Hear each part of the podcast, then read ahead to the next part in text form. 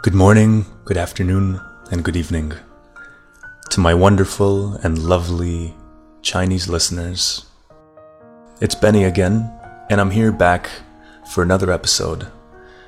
Today's episode deals with a topic very dear to my heart, and I think very close to the heart of many of you. The topic is universal and has been spoken about since the beginning of humankind. This topic can be found in all forms of media in the news, on television, in movies, books, and it is the basis that underlies human behavior. That topic is, of course, love. For today's episode, I'm going to read a script. It is called The Ballad of Sad Cafe, and it is written by Carson McCullers. The transcript for this text will be available online, so if you'd like to follow along, both the English and the Chinese translation are available line by line. I want you to keep in mind that the language is very poetical here.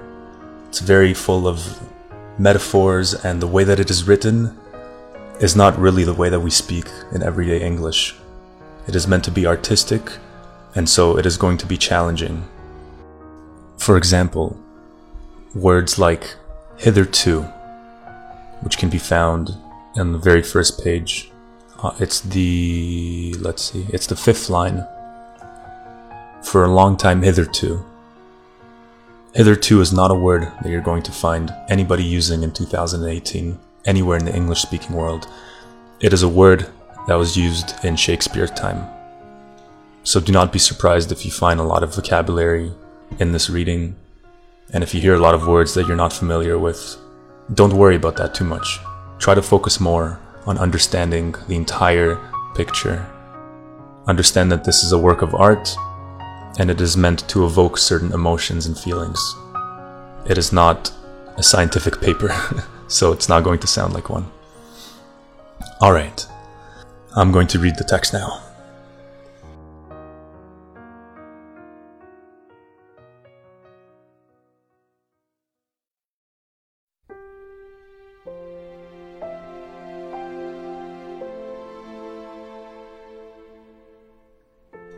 The Ballad of the Sad Cafe, written by Carson McCullers.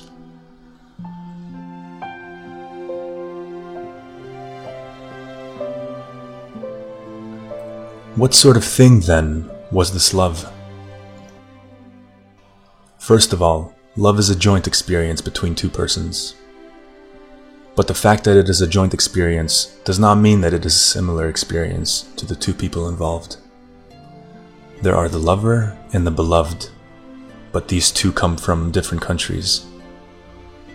Often the beloved is only a stimulus for all the stored up love which has lain quiet within the lover for a long time hitherto. And somehow, every lover knows this. He feels in his soul that his love is a solitary thing. He comes to know a new, strange loneliness, and it is this knowledge which makes him suffer so there is only one thing for the lover to do. He must house his love within himself as best he can. He must create for himself a whole new inward world. A world intense and strange, complete in himself. Let it be added here that this lover about whom we speak need not necessarily be a young man saving for a wedding ring. This lover can be man, woman, child, or indeed any human creature on this earth. Now, the beloved can also be of any description. The most outlandish people can be the stimulus for love.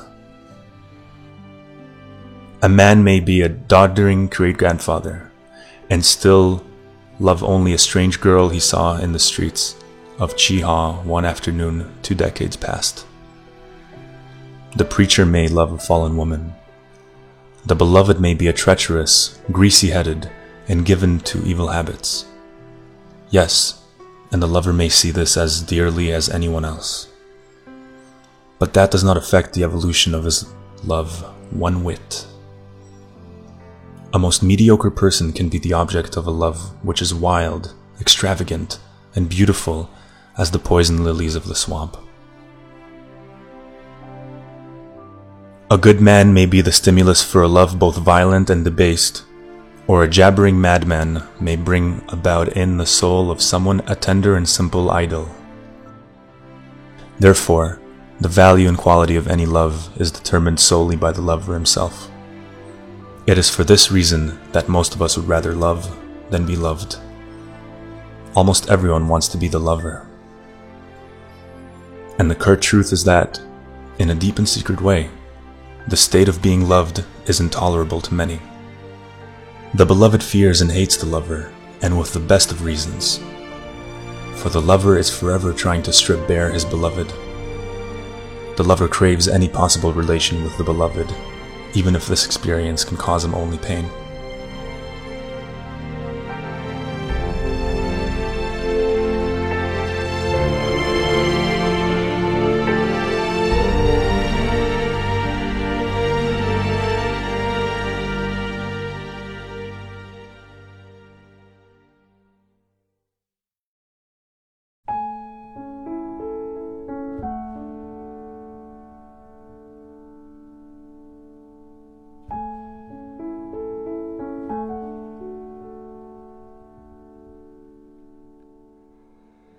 I hope you enjoyed my attempt at reading this work. I'm actually unfamiliar with the writings of Carson. I've never seen any of his work published before, and I've never seen uh, an essay worded in this way. It uses very, very particular language, language which I'm not familiar with, and that I wouldn't uh, myself use on a daily basis. Jason, upon suggesting uh, for me to read this particular ballad, also wanted me to talk a little bit about love, and I'll be happy to do that. Love is a very complicated subject. As I said in the introduction, the word love is a very heavy one. It carries meaning that is deeply personal and subjective for each person. The word love is cultural. Every culture in the world, every religion in the world interprets the word in a different way.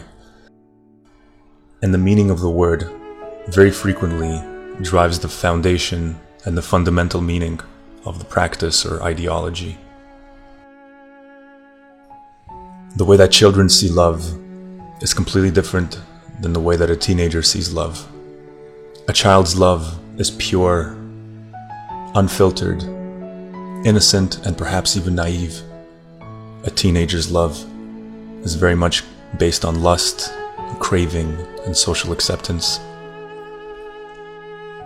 An adult's love is a more refined love, a love for a person's mind, a love for a person's personality, a love for the essence and for the soul of another.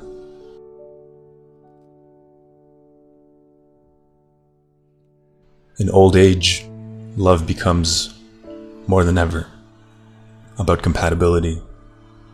How much does this person truly understand the smallest, tiniest details about my essence as a human being? I believe that before you're able to give love to someone else, you must be able to give love for yourself. It is impossible to share love with others before you're able to love yourself. Many people think that the answer in a flawed way of living and in a flawed vision for oneself, the answer for this lies in finding a partner, finding someone else the truth is, until you fix your own problems and find a way to completely accept yourself for who you are and feel without a shadow of a doubt that you are worthy of your own love, you are not able to give love to anyone else. After that, you can spread your love to even greater and more metaphorical magnitudes you can start love existence. A love for existence means a love for the very fact of being alive, for having consciousness. A love for the universe. A love for the fact that billions and billions and billions of years ago, a collection of stardust formed the planet Earth that we know today and gave life in the form of sentience and eventually created us, human beings. Love for this entire process and love for the interconnectivity of the universe.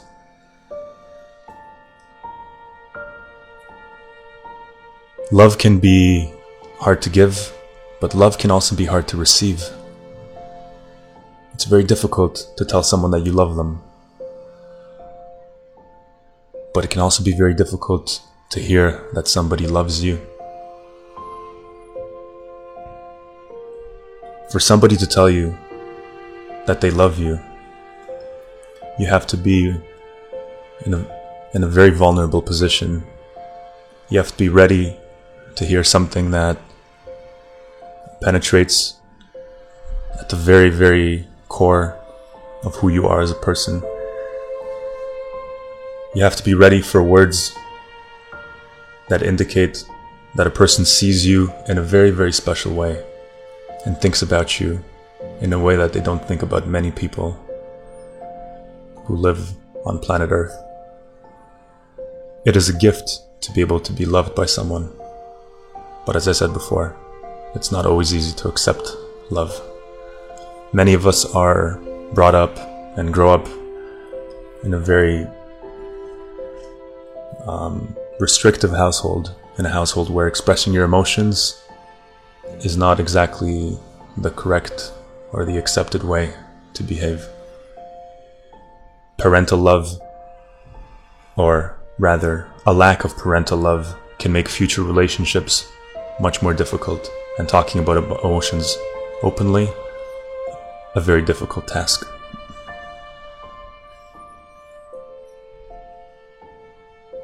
Sometimes, because of this, it can be easier to love complete strangers, to bump into someone at a concert, share a unique five minutes with them, and declare your love for them in that particular moment, knowing that you'll never see them again. The temporary nature of an experience like that can make confessing your feelings to someone a little bit easier and be no less authentic. Because as we all know, the longer you know someone, many times it can be harder and harder to love them as you start learning about their flaws and imperfections, which we all have. Infatuation, which is short term love, and to be honest, I would say unrealistic love. Infatuation is what most people think the love is. But true love, real love, is knowing someone inside and out and loving every single tiny little quirk and flaw that they carry. Being aware of it, accepting it, and insisting that it's there because that makes the complete picture of the person that you consider that you love.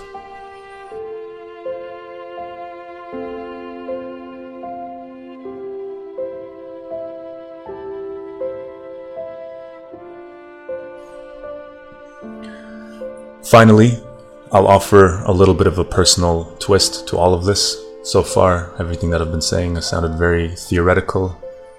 I do hold these opinions, but I thought it would be a bit more interesting if I tell all of you something a bit more personal. Love was actually the reason why I decided to move to Spain. I met the woman of my dreams in Canada and we dated for about a year. She was my first girlfriend.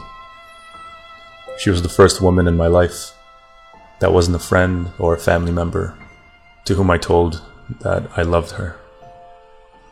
Our love was reciprocal, it was mutual. We both loved each other deeply, and our relationship was one that I will remember fondly for the rest of my life.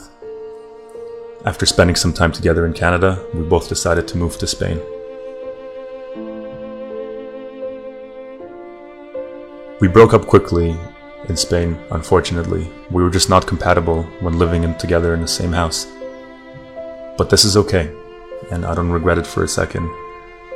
She taught me really valuable lessons about how to express myself as a person, how to offer my love to others, and how to be a better human being. I'm very grateful that I met her. My time spent with her I consider irreplaceable and she's one of the most important people that I've ever met in my life and has inspired me in a very deep way. All because of love. So that's it, ladies and gentlemen, boys and girls. I hope you enjoyed today's podcast. Thank you very much for listening. Some of you have actually liked my Facebook page grow with Benny, but I decided to stop the project temporarily. I have decided that I didn't really want to maintain so many separate social media accounts. It was taking up too much of my time. And so instead, I decided to just focus on living my life and not really putting as many updates online. However, if you are interested, I do have uh, a blog called One Lobotomy Please. One Lobotomy Please. One Lobotomy Please, uh, where you can find that at onelobotomyplease.com or search for One Lobotomy Please on Facebook, where I have a lot of long essay type uh, posts with original drawings. Most articles are approximately 1,500 words, sometimes a bit longer, sometimes a bit shorter. I've begun to read some of my latest articles, and you could uh, find that at the very top of the latest posts that I've published. So, if you're obsessed with my voice, you can have a little bit more of it on my website. I want to thank all of my listeners. You're all wonderful. I've been getting a lot of very positive feedback and a lot of wonderful messages about some of my previous appearances in this podcast. I'm very happy that I'm making a difference in the lives of some of you and that you enjoy listening to me and my stories and my philosophy. I want to continue contributing to this podcast, and I'm very grateful for all of my fans and all of you listeners out there trying to slowly improve your English. I believe in you. I hope that today's podcast helped you, even if just a little bit, I hope it opened your mind. Perhaps it didn't help you with your English at all, but maybe you gained a new perspective on love. And that new perspective might be more valuable than anything else regarding learning a language than you had previously thought. So thanks again for your time. I hope you have a wonderful, wonderful rest of day. And I look forward to recording another one of these for you in the future. Take care.